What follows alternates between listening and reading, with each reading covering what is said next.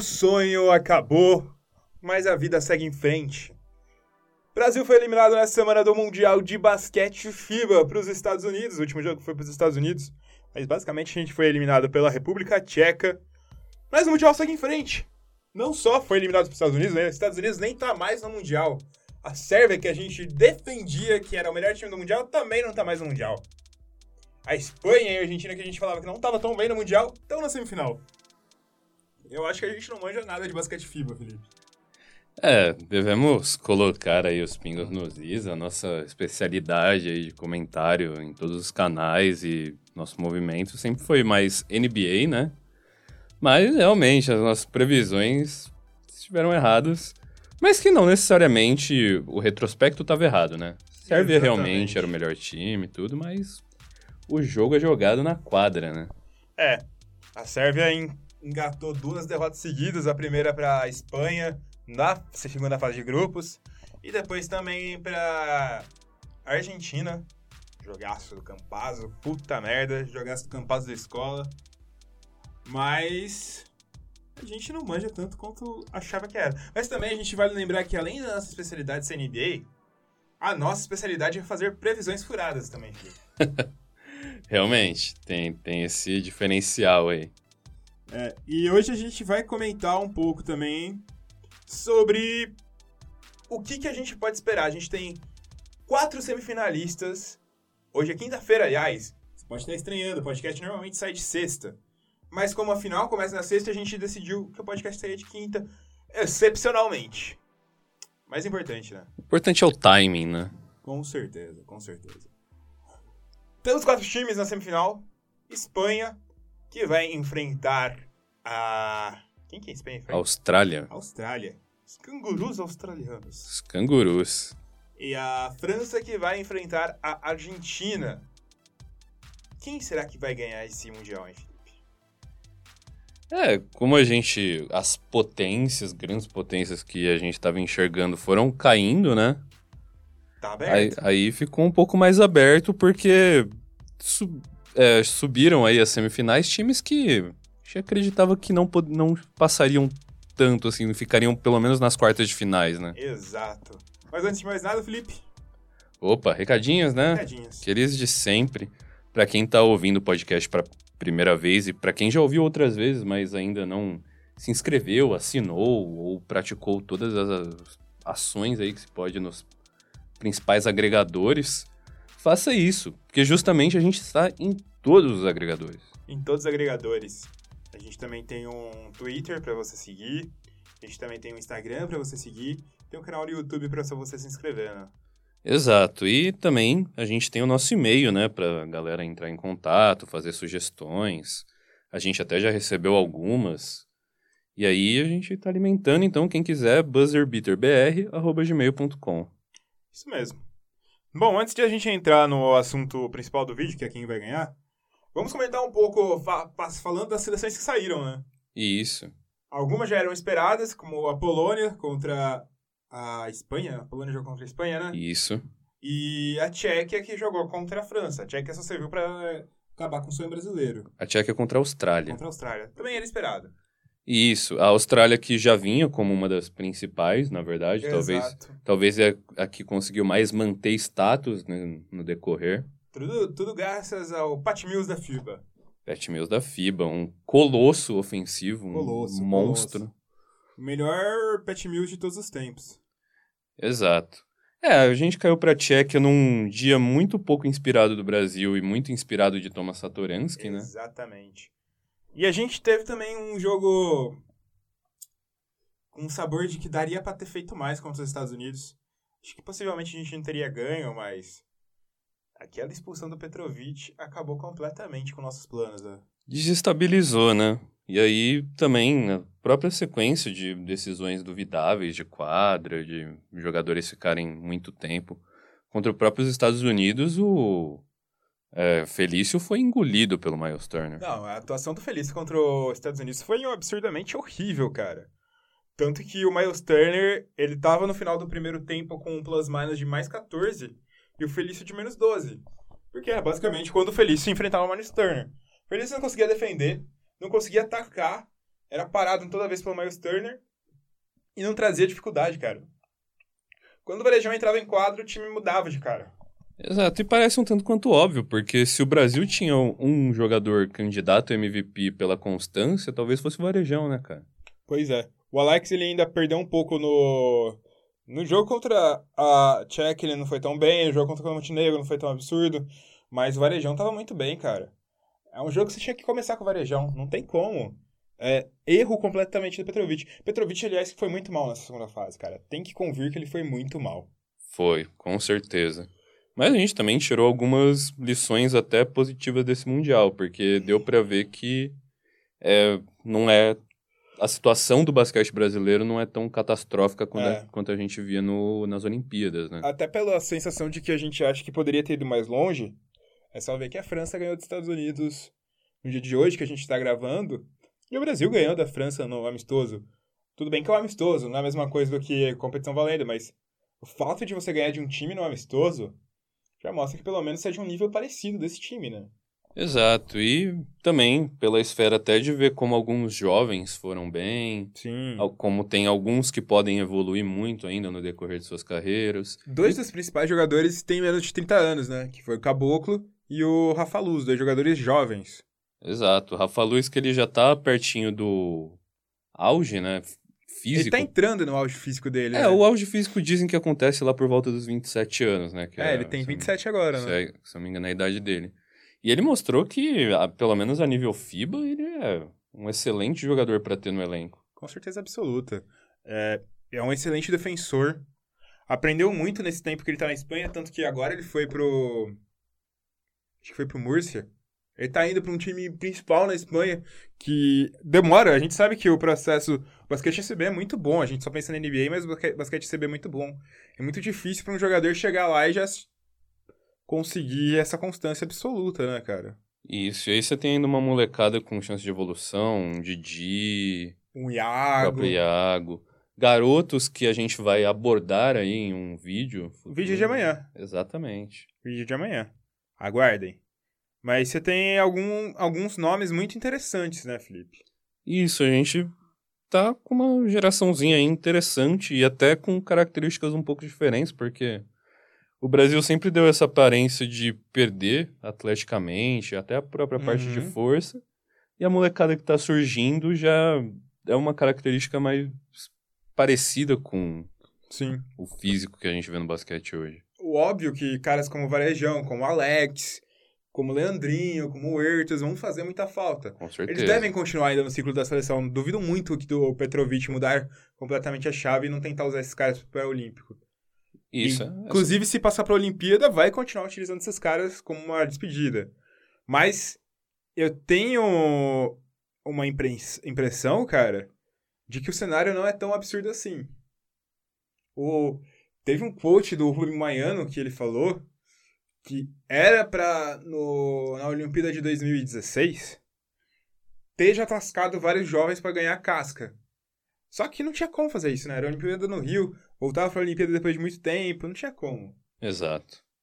Mas agora eu, eu confesso que, óbvio, a gente vai amargar ainda uns anos mais é, ou menos. É uma transição. Uma transição.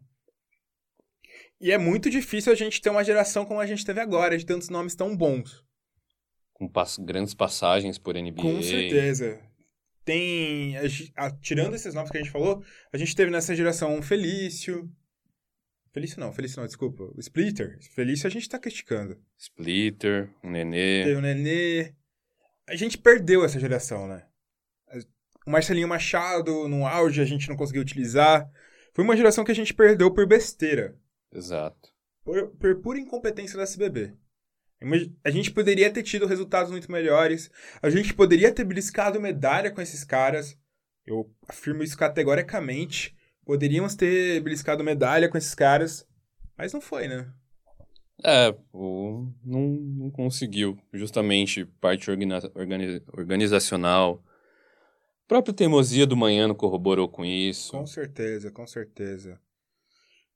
É triste, né? É triste. Bem triste. Ainda que quando entrou Maiano, deu uma melhorada, o Brasil conseguiu voltar, mas foram anos absurdos, cara, de.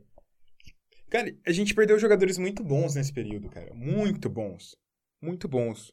Poderíamos ir ter ido muito bem mais longe. Mas, cara, hoje aconteceu uma coisa que me deixou feliz nesse Mundial. é feliz porque, pelo fato, a gente foi muito criticado quando a gente achou que fez o vídeo falando que a gente achava que poderia ganhar dos Estados Unidos. Olha, a França que a gente ganhou é amistoso ganhou dos Estados Unidos hoje. Ganhou, ganhou. É. Muita gente que fala isso não assistiu o jogo e olhou apenas o box score. O jogo do Brasil e Estados Unidos estava muito bem disputado até metade do jogo. Se você perder um técnico como Petrovic em quadra para organizar o time, sente muito, cara. César Guidetti que me desculpe, mas ele não é técnico para nível internacional de FIBA, cara. Ah, ainda mais no contexto do jogo, né? Num... Com certeza absoluta. É um jogo que quando você tem que estar tá perfeito, cara. O plano de jogo tem que funcionar perfeitamente para conseguir funcionar. E, querendo ou não, óbvio que a gente foi eliminado no jogo contra a Tchequia. Aquele jogo foi absurdo a gente perder. Principalmente da forma que a gente perdeu. Exato. A gente tomou menos pontos dos Estados Unidos do que da Tchequia. É, foi um jogo atípico, né, cara? A gente veio de uma primeira fase em que por mais que não tenha impressionado contra Montenegro, tava feliz. Mas... A gente ganhou da, Grécia, né, bicho? Exato. Aí... A Grécia que ganhou da Tchequia também. É, é até um comentário que fizeram, né? Parece.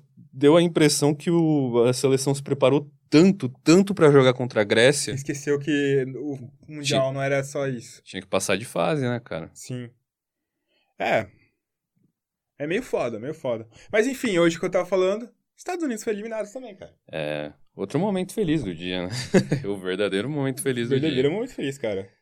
Muito porque a gente sabe que um time desse dos Estados Unidos, sem os seus principais jogadores e jogadores até de um terceiro escalão de NBA, para ser Olha bem, lá, né? para ser Olha bem, lá.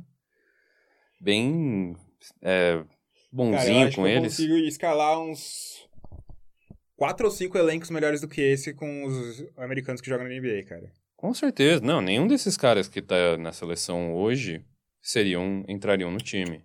O melhorzinho aí é o Kemba Walker, mas Kemba Walker obviamente não entraria. Donovan Mitchell não entraria também. Exato. Até, até pelas posições, né? Que são fludadas de caras incríveis. Sim. Mas o Donovan Mitchell, até nesse jogo, ele tentou fazer alguma coisinha. Que ele foi o melhor pontuador do time. É.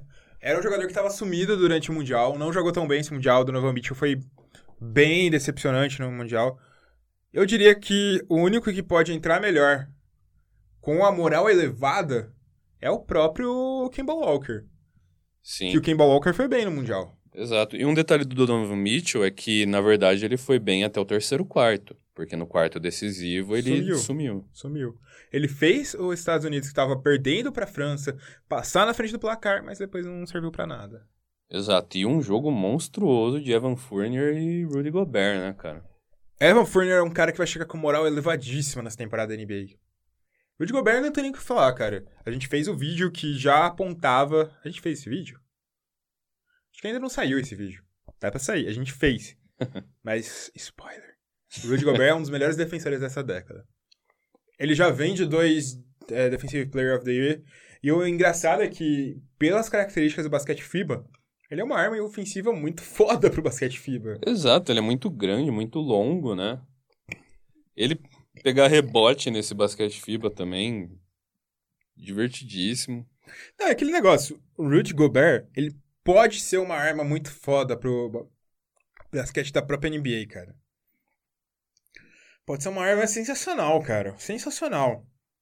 Só precisa ser utilizado bem, né? Ah, sim, sim.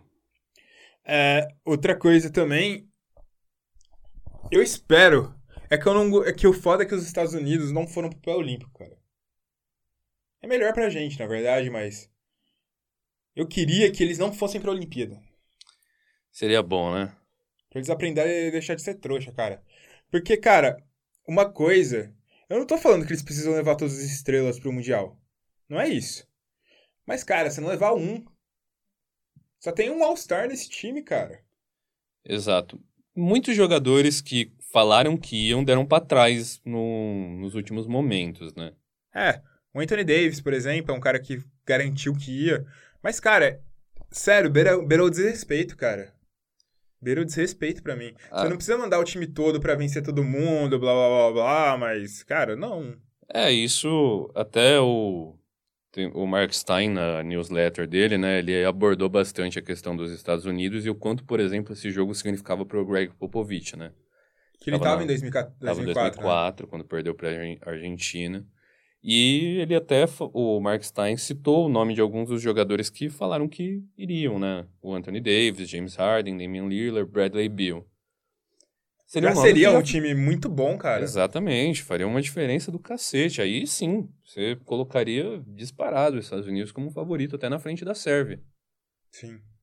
Mas, Mas, é, pra mim, beira o desrespeito, cara. Beira o desrespeito.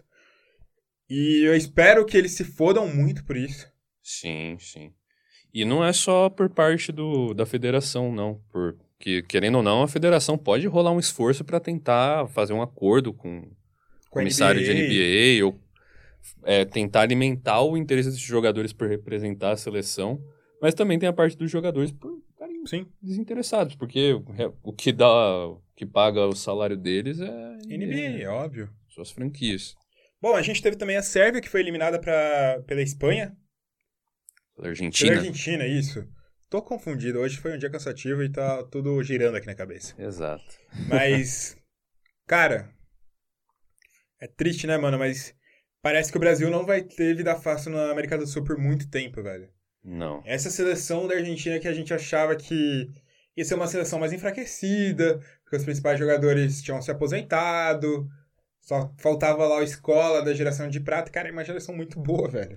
Sim, jogadores excepcionais, até alguns jogadores que você achava que não iriam tão mais pra frente, pelo menos no nível seleção, no nível FIBA, eles são monstros. Gabriel Deck, o Garino Sim. e, principalmente, Facundo Campazzo. senhor cara. Facundo Campazzo.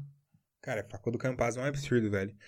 Ele fez 12, é, 18 pontos, 12 assistências e 6 rebotes, cara.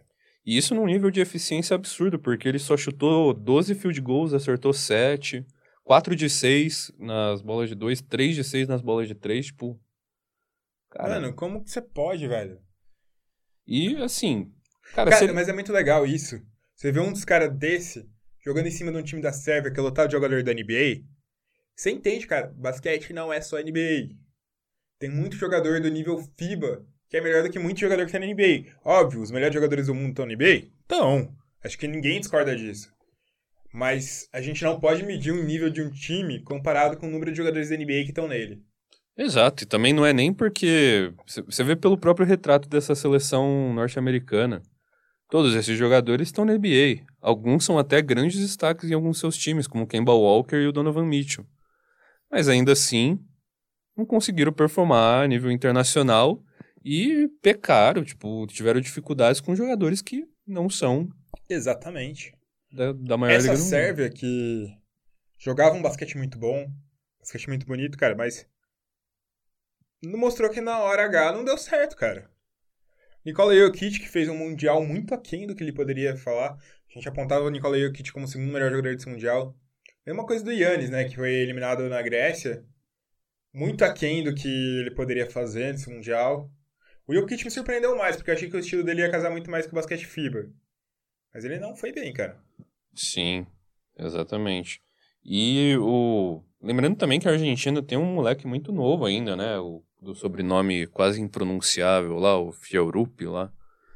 Que novão, pegando experiência internacional, é um puta de um prospecto.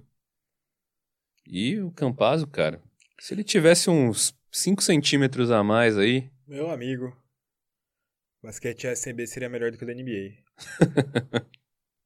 Cara, mas ele é muito bom, mano. Fico muito feliz de ver o Campazzo jogar tão bem assim. lembrando que ele se lesionou antes de. A gente era dúvida, né? Era uma pequena dúvida aí para o Mundial e ele tá destruindo, cara. Destruindo. Tem o Laprovitola ali também, né? Exato. Terror de Bauru. Aquela final, cara. Tanto que esse cara jogou contra o Bauru, velho. Mas enfim, a gente chegou aqui agora nos quatro times mais bem colocados do Mundial. Exato. É, Argentina contra França. Vamos falar primeiro desse jogo, Felipe? Bora. Eu não consigo validar quem que eu acho que é principal favorito. Eu acho que são as duas seleções que chegam mais, com mais moral nesse momento. Porque eliminaram as duas seleções mais fortes, a princípio. É... Eu acho que. Deixa eu pensar. Eu, aposto... eu não sei, eu tô com mais confiança na Argentina ainda. Não sei porquê, cara. Não sei porquê, eu não consigo pensar no motivo claro. Sim. A França vem com uma moral muito alta que, por mais que não seja o time ideal dos Estados Unidos, vencer os Estados Unidos numa competição internacional, assim, eliminar eles, né, e passar de fase, é um boost de moral enorme. Sim. Mas a Argentina tá com uma carinha de final, cara. Tá com uma carinha de vencedor, cara. E. Essa é, seria perfeito pro Escola, né, mano? É um dos títulos que falta para ele. E o Escola é uma coisa que a gente esqueceu de destacar. Ele tá há quatro meses com treinadores profissionais só se preparando pro Mundial, cara. É muito parecido, é um em menor número, mas é o que o Alex fez. Sim. Mas é louvável, né? O cara tem 39 anos, mano. E performando bem. Jogando bem zaço nesse Mundial. É um dos melhores jogadores do Mundial. Exato. Inclusive contra a Sérvia ele foi bem. Muito bem, fez 20 pontos, cara. 20 pontos, a escola não faz 20 pontos normalmente, né, mano? Exato. Bom, é... eu tô apostando na Argentina contra a França. Eu também tô apostando. Mas tem que destacar esses nomes da França que a gente falou. Fournier e Gobert estão fazendo um mundial incrível, cara. Então. Fournier é um gatilho, cara. Eu sempre gostei do Fournier. Sempre achei um jogador subestimado. É que ele tinha o estigma de um contrato enorme, né? Na NBA. É, ele ainda não tinha merecido aquele contrato. Talvez ele fosse merecer em outro momento e tal, mas. Ele é muito bom, cara. Ele é muito, muito bom, velho. Não, vai ser um jogaço. Vai ser um jogaço. Tem outros caras que dá pra destacar. Tem um Nando De Colo, que é um jogador zaço, zaço, zaço.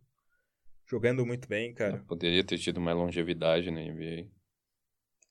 Ainda bem que ele não teve, né? Porque é. ele foi reconhecido no Eurobasket, né, velho? Foi bem reconhecido por isso. É. É, vai ser um jogo difícil, cara.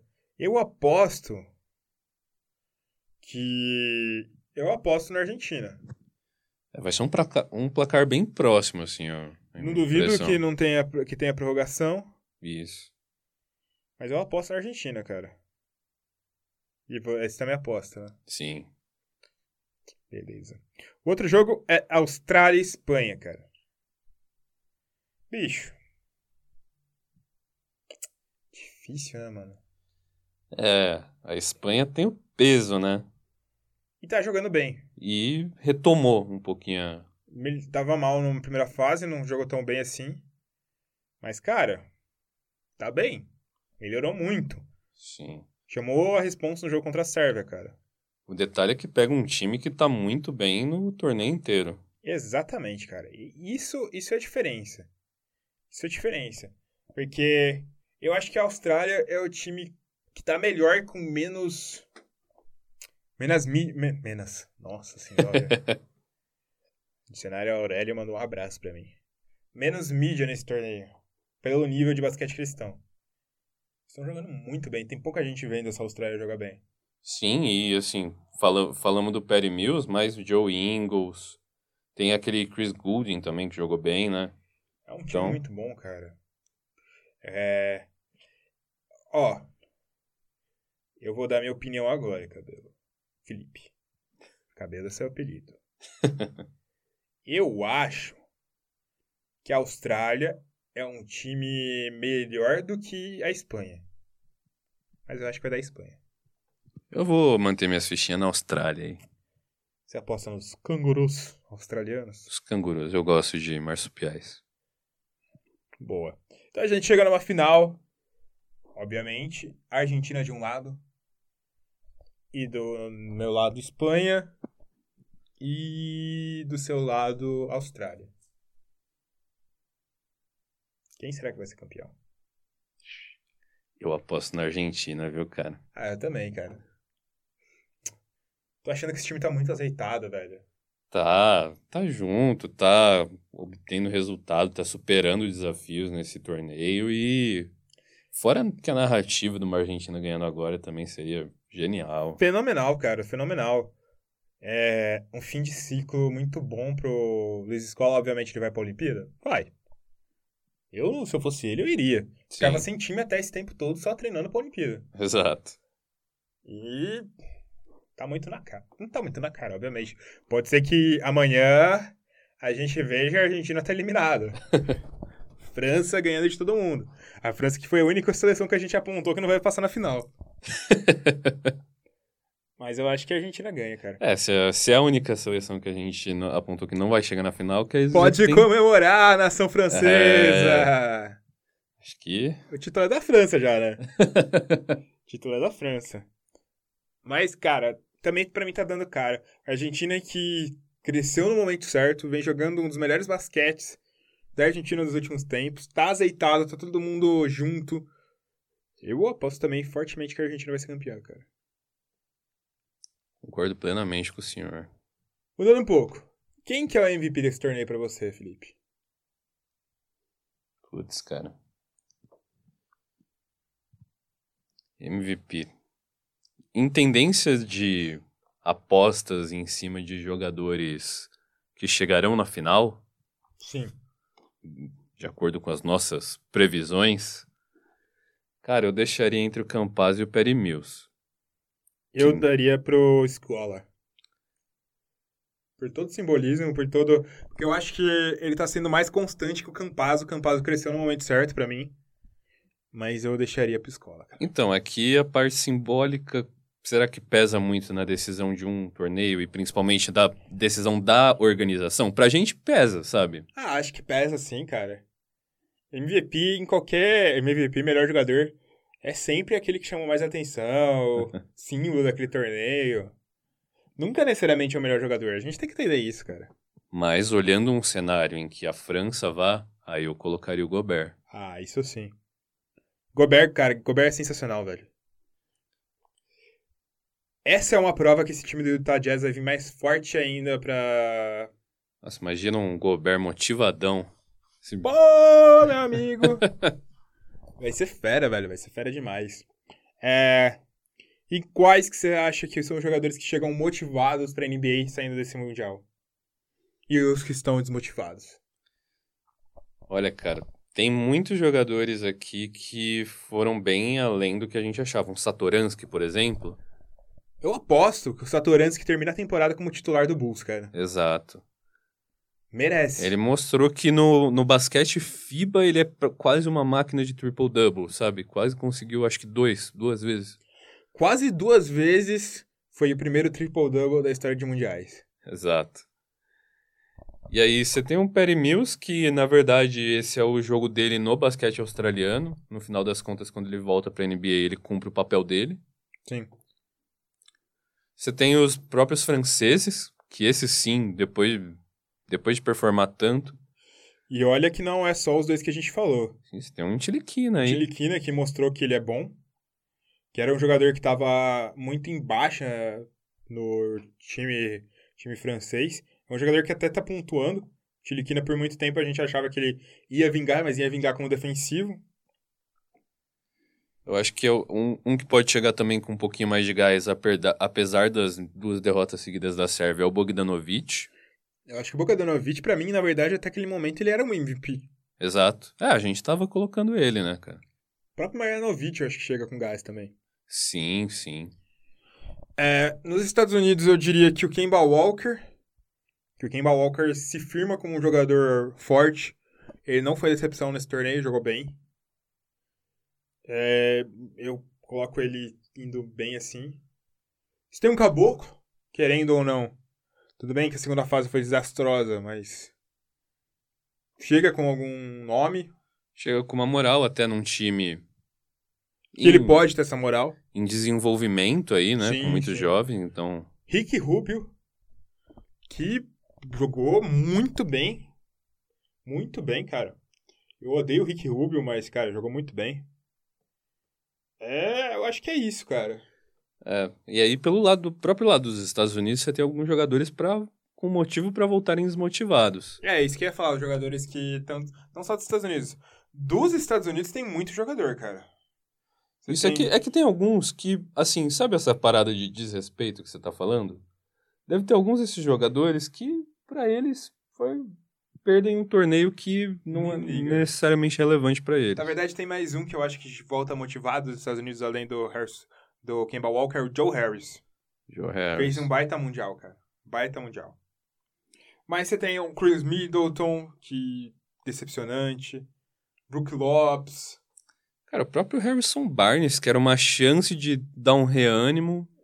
Horrível, horrível, horrível. Jalen Brown. Marcus Smart foi melhor que o Jalen Brown. Sim.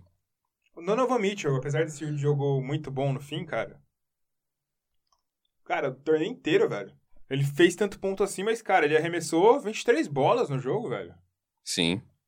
Não é que ele conseguiu um puta aproveitamento. É que antes do. Até o terceiro quarto, ele tava com um puta aproveitamento. Ele tava, É. tipo, com uns 60%.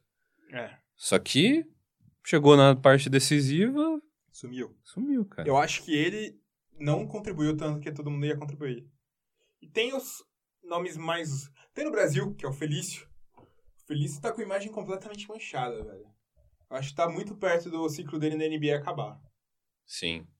E com justiça, cara. A gente é brasileiro, a gente gosta de defender. Mas o Felício parece que ele regrediu do que ele era. Eu tô com essa impressão, cara.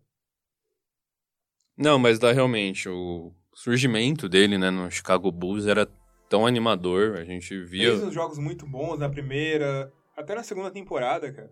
a gente via os lampejos aí. Só que você jogar mal um mundial assim, que você teria potencial pra demonstrar valor pra esses scouts, pegar um contratinho, nem que fosse um two-way, sabe? Mas pegar um contrato mais Parece pra tá frente. acomodado, cara. É, Bom, e também tem os dois nomes que a gente destacou, né? Que é o Jokic e o Antetokounmpo.